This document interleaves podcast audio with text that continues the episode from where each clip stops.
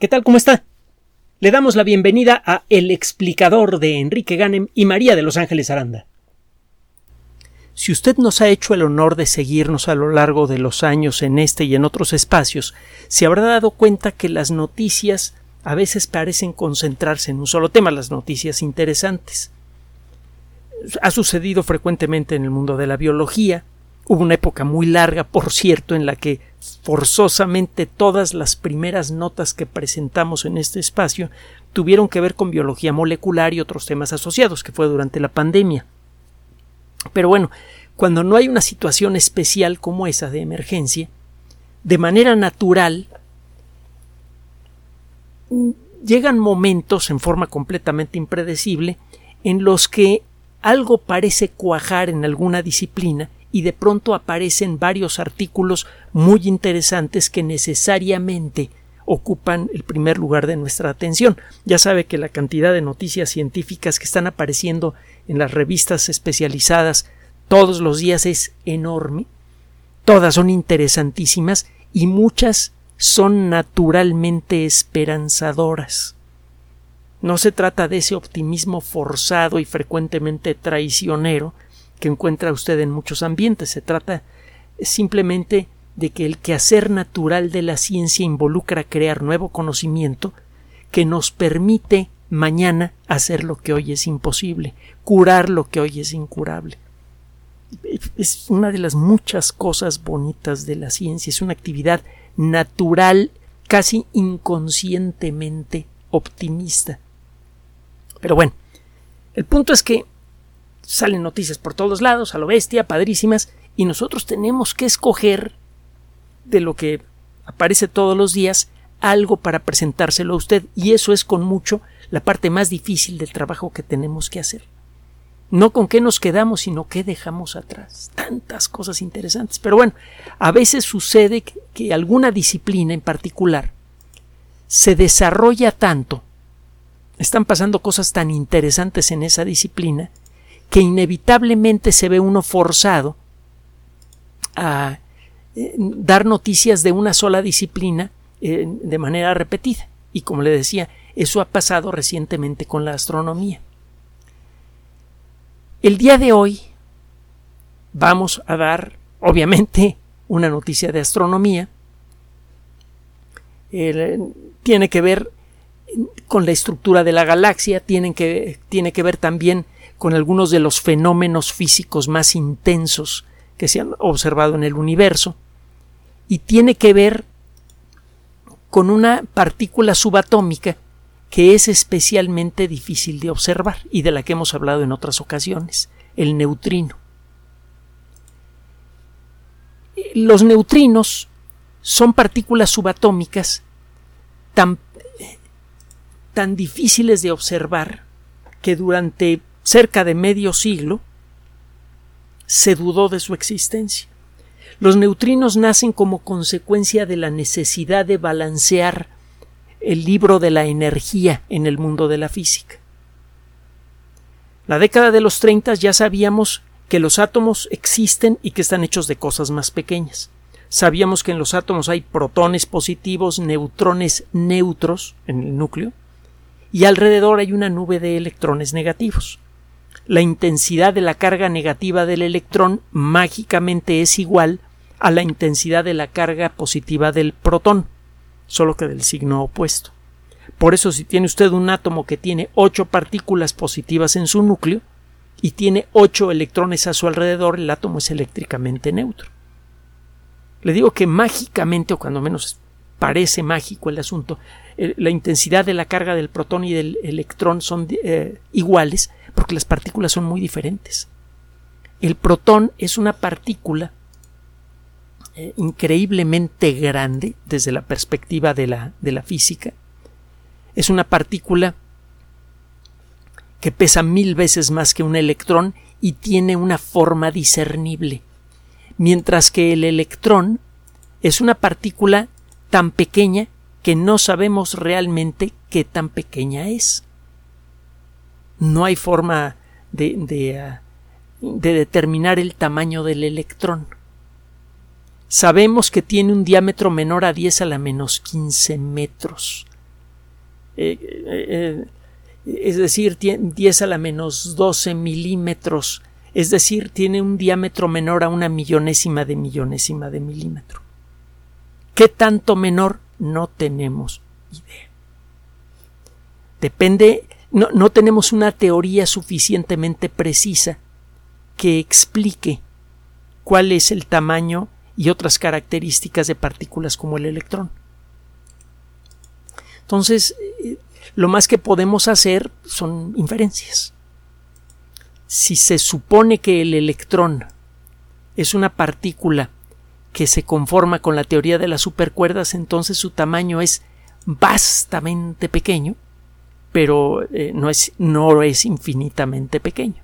Hay otras teorías que dicen que sí, que el electrón es infinitamente pequeño, pero bueno, no, no vamos ahorita a hablar de, de, este asunto porque si no se nos va el santo al cielo y no platicamos de lo que queremos platicar.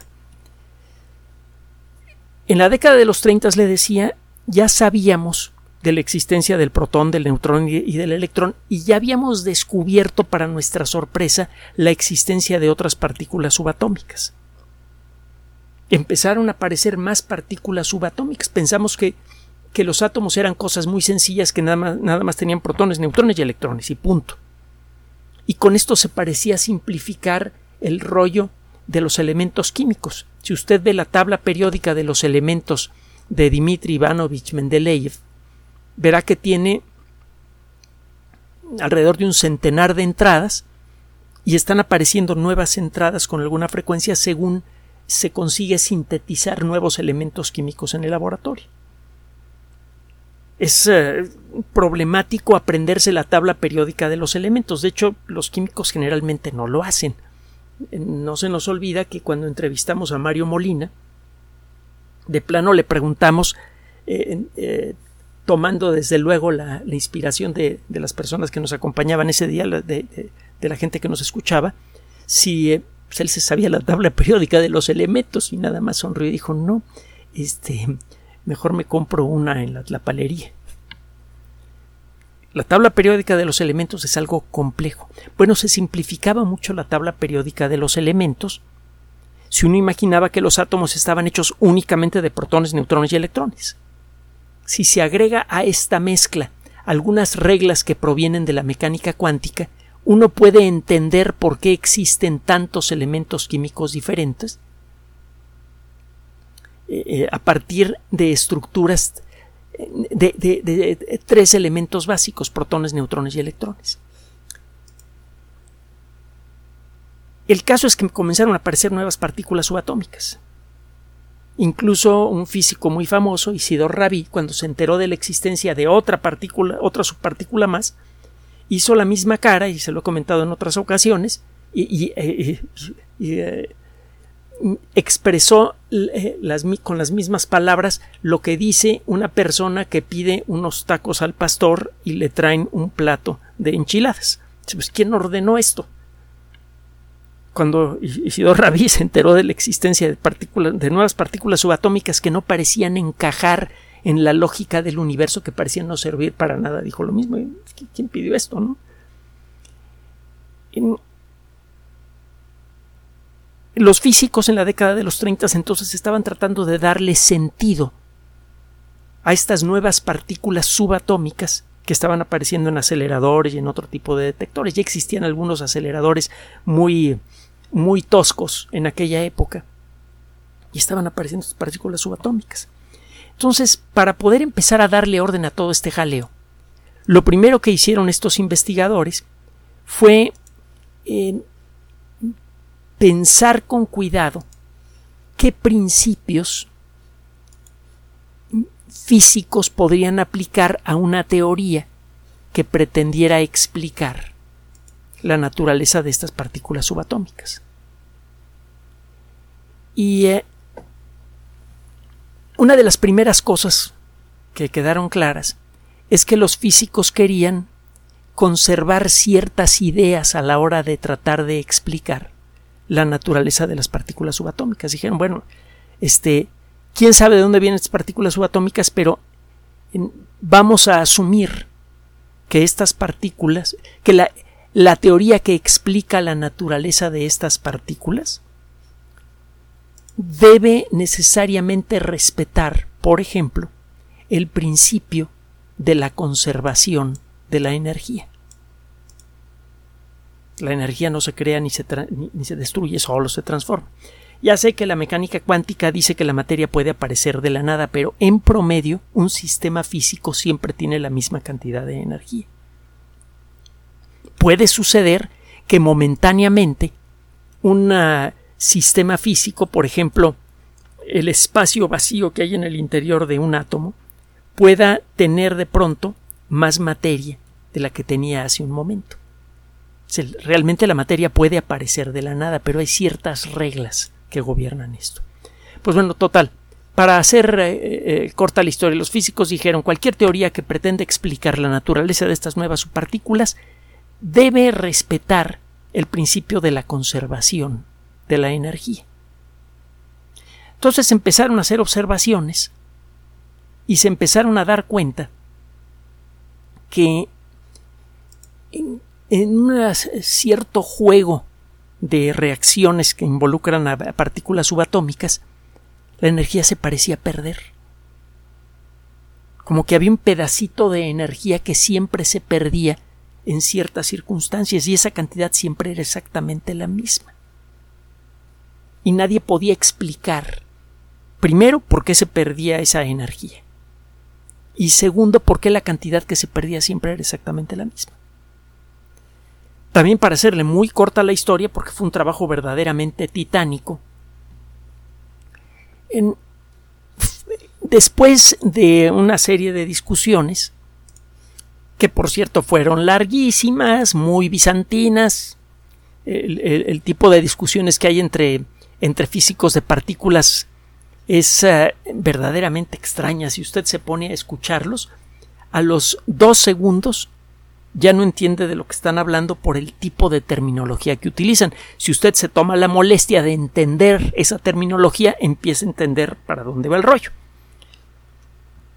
El caso es que eh, Wolfgang Pauli, este físico extraordinario, muy brillante, eh, fue eh, eh, este físico que de joven en una ocasión estaba Einstein echando un rollo y había mucha discusión sobre el rollo que estaba echando Einstein y de pronto se para este chamaco porque era el más joven de todos con mucho y dice bueno pues aquí lo que está tratando de explicar este señor Einstein no es tan estúpido como parece déjenme explicar y pasó adelante se echó el rollo y lo echó muy bien por cierto eh, esto desde luego no generó ninguna eh, mala sangre entre Einstein y, Pauli. Al revés, en 1945 Pauli recibió el Premio Nobel de Física y quien nominó al Premio Nobel de Física a, Pauli fue precisamente Einstein.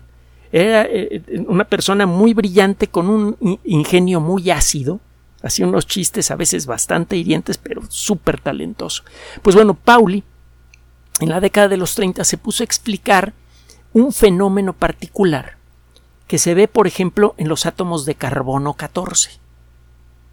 El famoso carbono 14 es una forma de carbono que es inestable. Los átomos de carbono 14, el núcleo de los átomos de carbono 14, eh, como que siempre están en tensión y de vez en cuando algo sucede en ellos que cambian de identidad, se convierten en un núcleo de nitrógeno y al hacerlo emiten una partícula eh, eh, una partícula con carga eléctrica negativa emiten un electrón. Otro día platicamos cómo está el rollo de lo que se llama ahora desintegración beta. El caso es que tiene usted un núcleo atómico, por ejemplo, uno de carbono 14, y ¡pum! de pronto se convierte en un átomo de nitrógeno, cambia de identidad, y como consecuencia emite un electrón. Bueno, los cálculos decían que tenía que salir un electrón con cierta energía y sobraba energía. Esa energía debería, debería manifestarse en alguna otra cosa, pero no se veía en qué. Usted de pronto veía que, este átomo perdía una X cantidad de energía, parte de esa energía salía en forma de un electrón moviéndose a una gran velocidad y la otra parte parecía perderse. Total que eh, eh, se inició ahí una discusión larguísima que duró pues, cuando menos cuatro años. eh, en las que Pauli empezó a argumentar de manera cada vez más convincente que lo que debería ocurrir es que ese proceso generaba una partícula subatómica que era indetectable para los mejores dispositivos de la época. Esta partícula no debería tener carga eléctrica, debería ser neutral. Los físicos ya conocían partículas así, los famosos neutrones que hay en el núcleo de un átomo. Solo que eh, un neutrón típico tendría una energía intrínseca miles de veces superior a la energía faltante del proceso que le mencioné. Eh, Pauli decía, bueno, seguramente como consecuencia de esta reacción está saliendo una partícula neutra mucho más chiquita que el neutrón. Entonces, eh, eh, Enrico Fermi, creo que fue Enrico Fermi en una ocasión, no es cierto, Eduardo Amaldi, otro físico, también importante y, que en, una conversación con Enrico Fermi, que fue uno de los físicos más importantes del siglo. Bueno, en una discusión empezaron a, discutir sobre la teoría de Pauli y empezaron a hablar del neutroncito, en italiano neutrino. Pues, Pauli dice que esta cosa emite un neutroncito. Y es un neutroncito diferente a los neutrones normales. Cuando un neutrón normal sale volando por el aire y le pega al núcleo de un átomo, se detiene en seco y deposita toda su energía en ese núcleo. Y eso puede producir cambios. Un, eh, si usted le pega con un neutrón a un núcleo, el núcleo empieza a moverse como gelatina y pueden pasar varias cosas. Entre ellas el átomo se puede partir en dos o puede cambiar de identidad. De hecho, fue así como se lograron las primeras transmutaciones químicas. La primera vez que convertimos a voluntad un elemento químico en otro fue utilizando neutrones. Es el proceso natural que ocurre en el interior de los reactores nucleares y que sirve para construir elementos químicos dentro de los reactores nucleares que luego sirven para la medicina, por ejemplo el yodo radioactivo. Y es lo que de manera natural sucede a lo bestia en el corazón de las estrellas cuando están estallando en una supernova durante el proceso del inicio de la explosión de una supernova, se produce un torrente brutal de neutrones que cambia la identidad de millones y millones de átomos en el corazón de la estrella, y eso genera muchísimos elementos de la tabla periódica. Luego viene la explosión, se produce esta bola de luz brutal que durante varias semanas es 600 millones de veces más brillante que el Sol, y todo el material de la estrella, enriquecido con nuevos elementos químicos formados por este torrente de neutrones, sale volando con una velocidad de varias decenas de miles de kilómetros por segundo. Viaja por el espacio y acaba formando nuevas estrellas y por cierto no se pierda mañana la nota que tenemos para la última nota que tenemos para usted en estas fechas sobre astronomía que tiene que ver con supernovas y que está de boca. Pero bueno, ahorita esta. Entonces, en resumen, Pauli arremete contra ese problema que tenía la física en la década de los 30, que había ciertos procesos que afectan al núcleo de los átomos en donde parecía perderse energía. Había dos posibilidades, que el principio de la conservación de la energía no se respetara en el corazón de las estrellas o que estuviera siendo emitida una partícula subatómica que no podía ser observada. Pauli no solamente echó el rollo de decir, no, yo creo que es una partícula, echó los cálculos y dijo, miren, según estos cálculos yo creo que debería existir una partícula con tales y tales características. A la hora de revisar los números de Pauli empezó a quedar claro que, que la teoría de Pauli era, estaba muy bien construida, que era con mucho la mejor explicación posible para la energía perdida en el núcleo de los átomos en ciertas circunstancias. Entonces, eso empezó a convencer más y más a los expertos de que la idea de Pauli tenía que ser correcta. Lo que siguió fue que mm, eh, varios investigadores empezaron a tratar de construir dispositivos que sirvieran para la detección de neutrinos. No fue sino hasta el 20 de julio de 1956 que fue publicado un trabajo en la revista Science en el que un grupo de investigación confirmó la detección del neutrino. Eh, fue necesario que los físicos discutieran un rato largo sobre este trabajo y fíjese cómo son las cosas en, en el mundo de la ciencia.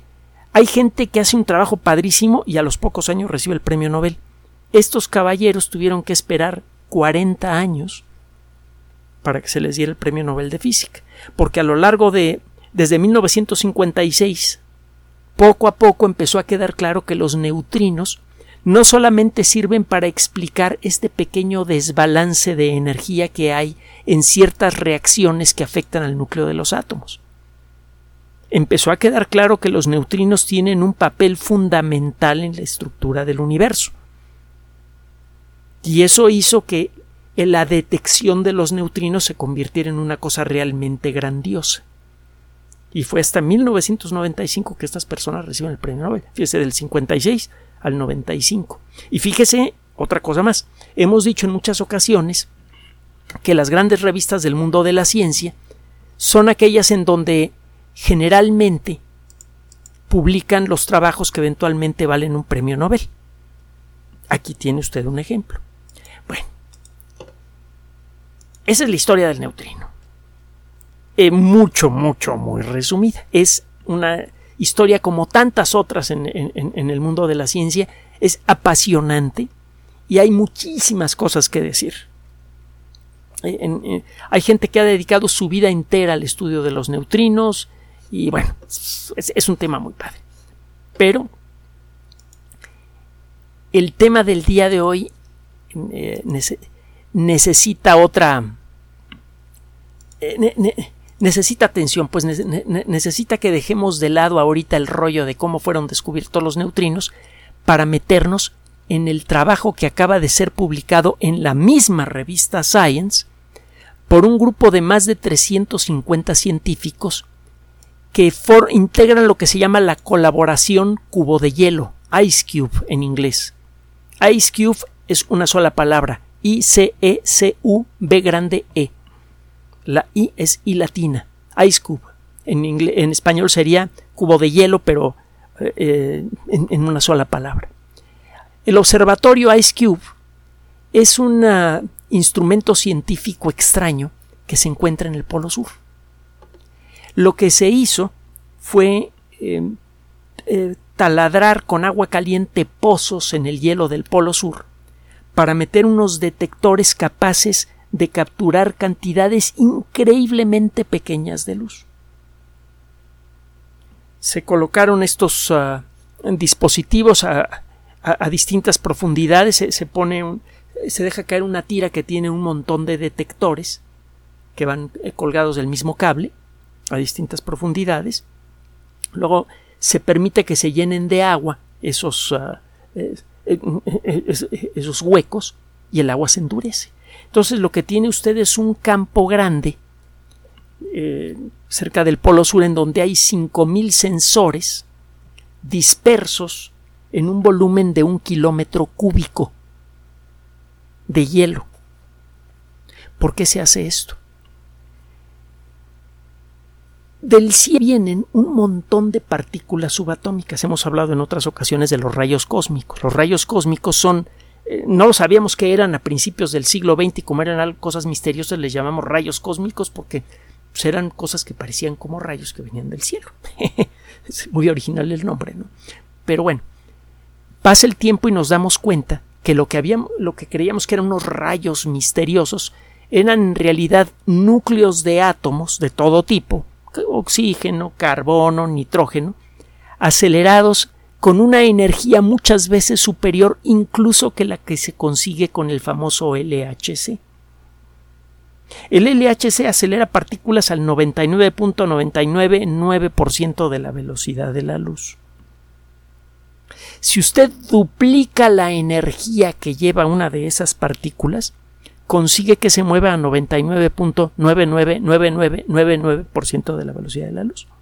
No importa cuánta energía le agregue a una partícula que se mueve casi a la velocidad de la luz, nunca va a conseguir que se mueva a la velocidad de la luz. Esto tiene que ver con la teoría de la relatividad. Pero bueno, el caso es que estas partículas tienen muchísima más energía que la que se consigue con los mejores aceleradores terrestres. No se puede hacer mucha investigación con ellas porque no sabe cuándo va a caer una de ellas. Están cayendo continuamente en la atmósfera y el, problema es que esas partículas no llegan al suelo, no las puede usted estudiar directamente. Estas partículas entran a la atmósfera terrestre y le pegan algún pobre átomo de oxígeno o de nitrógeno o de carbono que esté pasando por allí.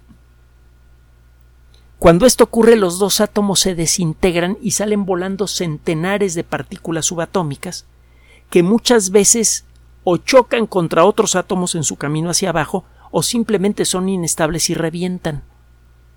El caso es que entra una partícula subatómica, choca contra. Bueno, más una partícula subatómica no, entra el núcleo de un átomo volando eh, a una velocidad tremenda y con energía espantosa a la atmósfera terrestre, le pega algún átomo de la atmósfera y salen centenares de partículas secundarias que le pegan a un montón de átomos que hay en su camino.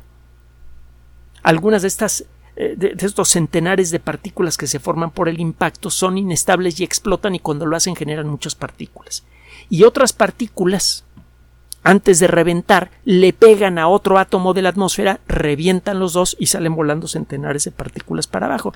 El caso es que entra una partícula a la atmósfera, un núcleo de átomo de oxígeno, por ejemplo, le pega algún átomo de la atmósfera y salen volando montones de partículas, y luego viene una tercera generación de partículas.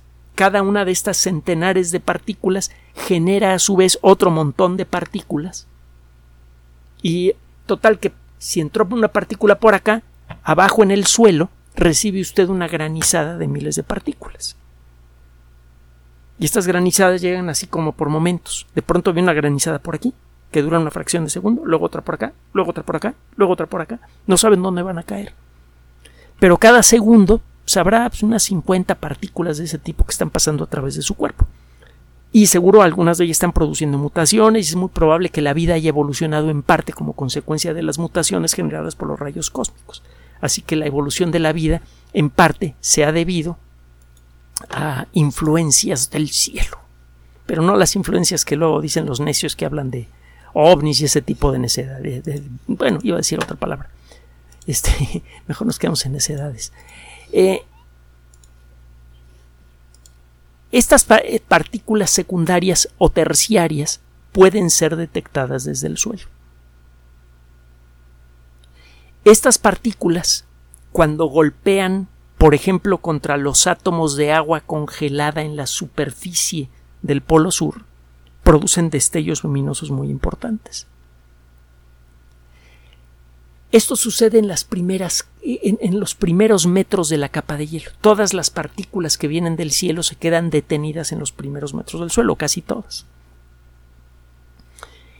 Este observatorio IceCube está diseñado para detectar en eh, neutrinos. Los neutrinos son partículas escandalosamente penetrantes.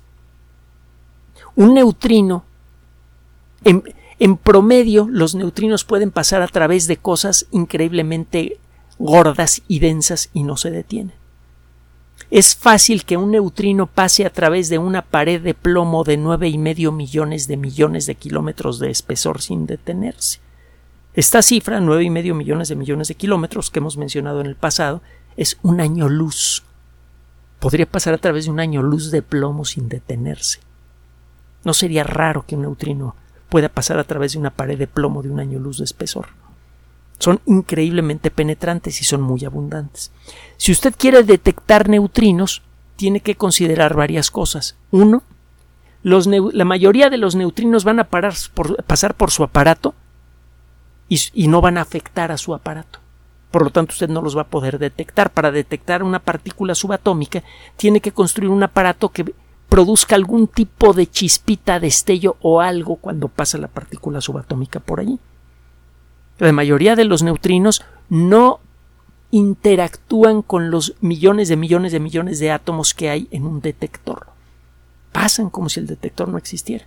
De vez en cuando algún neutrino distraído se topa en su camino por accidente con un electrón que es escandalosamente pequeño. O mejor aún, se topa con alguna partícula que esté en el centro del átomo, que hay muchas.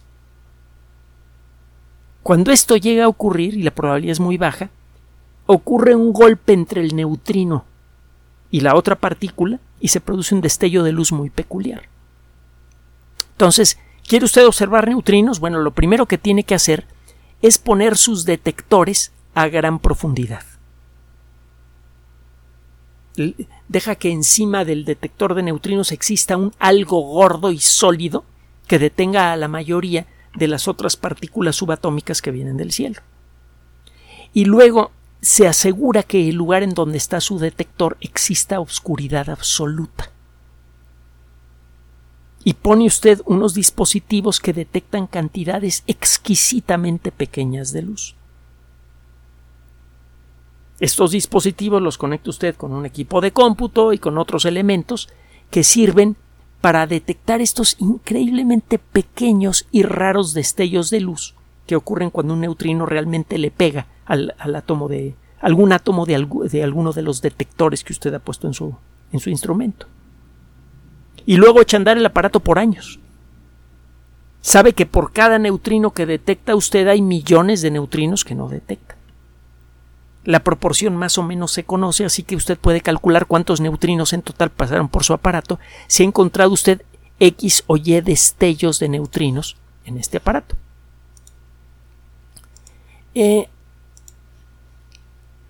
el desarrollo de esta tecnología ha sido lento, pero total que gracias a la tecnología moderna ya es posible construir detectores de neutrinos muy buenos que han sido capaces de detectar regularmente neutrinos provenientes de distintas regiones del cielo.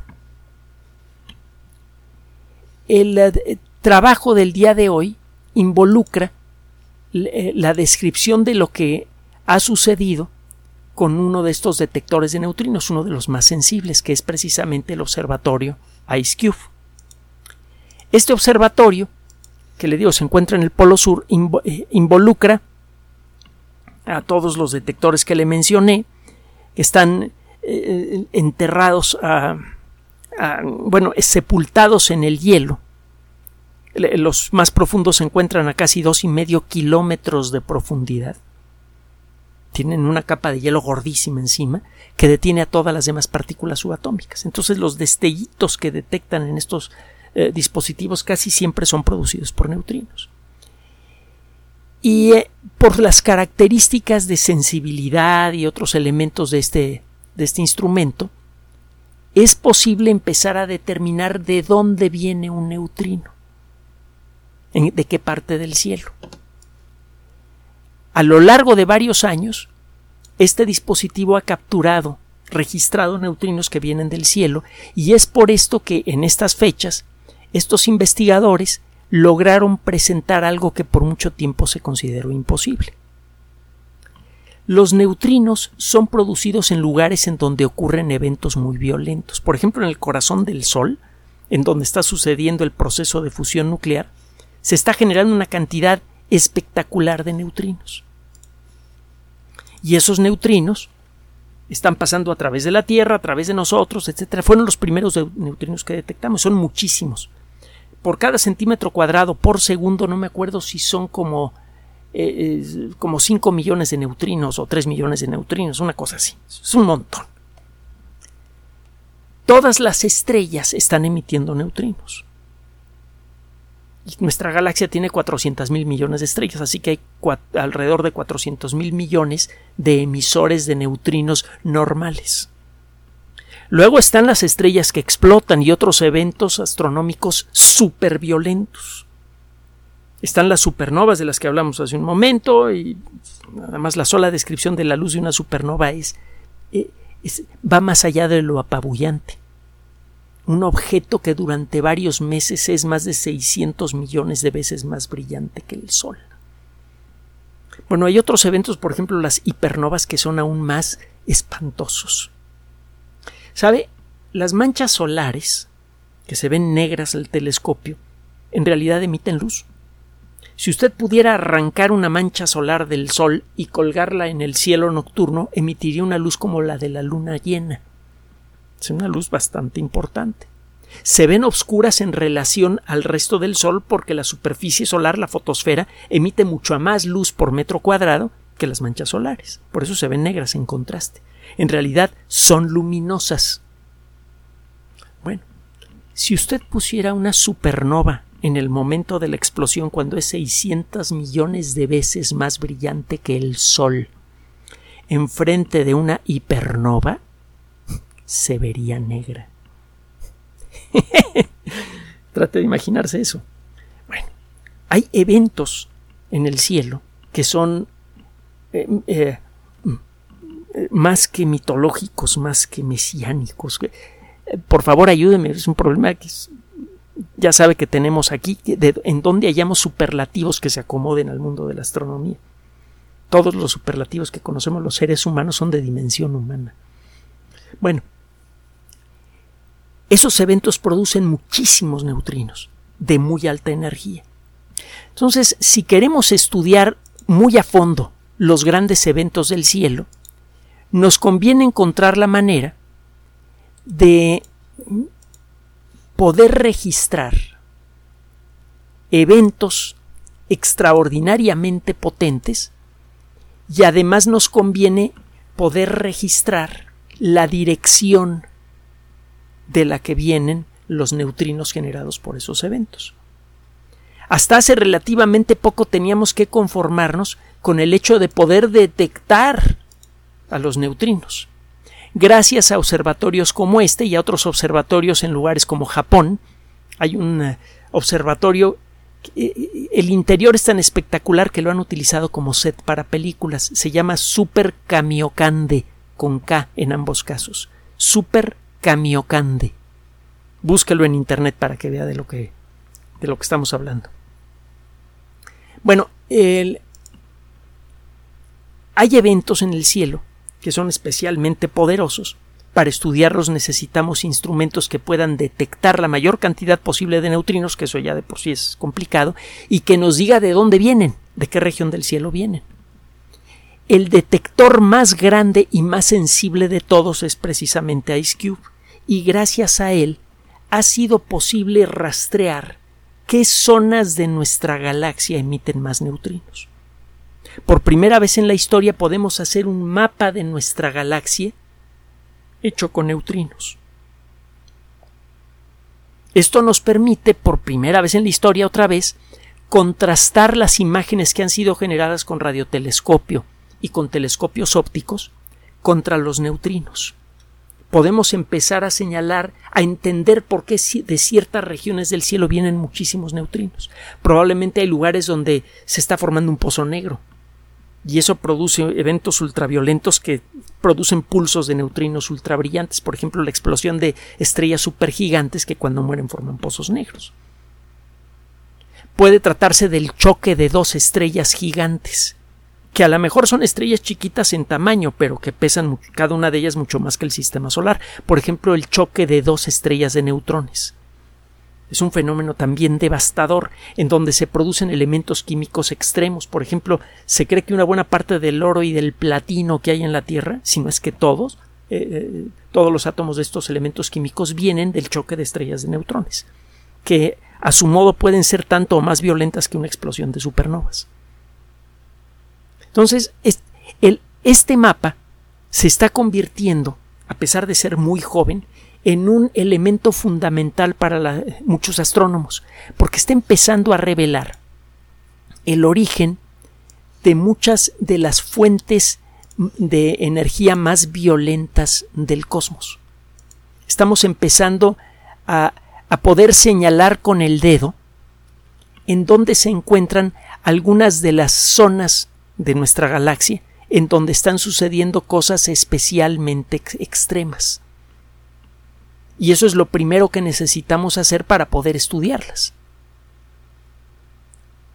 Este trabajo está cumpliendo con el mismo papel que cumplieron los primeros catálogos celestes modernos. para poder empezar a explorar el, universo y empezar a entender qué es lo que es una supernova y lo que es eh, una estrella de neutrones y este tipo de cosas, fue primero necesario señalar puntos del hacer mapas celestes y señalar en estos mapas celestes puntos en el cielo en donde estaban ocurriendo cosas importantes. Creíamos que era imposible hacer eso con los neutrinos, que son, eh, que son eh, producidos por los fenómenos más violentos, más extremos que pueden ocurrir en nuestra galaxia. Gracias a esto, ahora sí podemos señalar zonas de la Vía Láctea donde están sucediendo estos eventos y sabemos a dónde apuntar los, eh, los mejores telescopios que tenemos, incluyendo el, James Webb y el telescopio espacial Hubble, para poder descubrir la causa de los eventos más extremos del cielo. Sabemos que estos eventos son responsables por la creación de muchos de los elementos químicos que ahora nos forman a nosotros ya tenemos una idea bastante clara de cómo se forman los elementos químicos, eh, de cuál es el proceso general de producción de elementos químicos, pero todavía nos, eh, nos ha faltado una descripción más precisa del origen de algunos de ellos. Gracias a este trabajo vamos a poder llenar estos huecos. Vamos a poder descubrir todos los procesos ultraviolentos que hay en nuestra galaxia, porque todos ellos generan neutrinos, y esto nos va a permitir tener primero un registro completo del zoológico celeste, de las grandes bestias del cielo, de los grandes fenómenos celestes que liberan cantidades bestiales de energía, y segundo, eso nos va a permitir entender el origen de todos los elementos químicos de la tabla periódica. Con eso vamos a tener un mejor entendimiento de la evolución general del universo. Este mapa llena un hueco muy importante en nuestro entendimiento de los fenómenos más energéticos que pueden ocurrir en una galaxia. Y con esto llenan un hueco importante en nuestro entendimiento de la evolución del universo entero. Es un notición y uno que seguramente ha pasado desapercibido como la gran mayoría de las grandes notas del mundo de la ciencia de la, la atención de los medios de comunicación masiva. Gracias por su atención. Además de nuestro sitio electrónico www.alexplicador.net, por sugerencia suya tenemos abierto un espacio en Patreon, el explicador Enrique Ganem, y en PayPal, el explicador patrocinio por los que gracias a su apoyo sostenemos este espacio. Puede usted descargar gratuitamente estos audios en formato MP3 en Spotify y en iTunes como El Explicador sitio oficial y en SoundCloud como El Explicador y con formato de video en YouTube en El Explicador sitio oficial. Recuerden nuestras redes sociales de siempre, Twitter Enrique-Ganem y en Facebook Enrique Ganem sitio oficial, El Explicador y los grupos que usted ya conoce. Finalmente, El Explicador siempre somos María de Los Ángeles Aranda y Enrique Ganem. Gracias.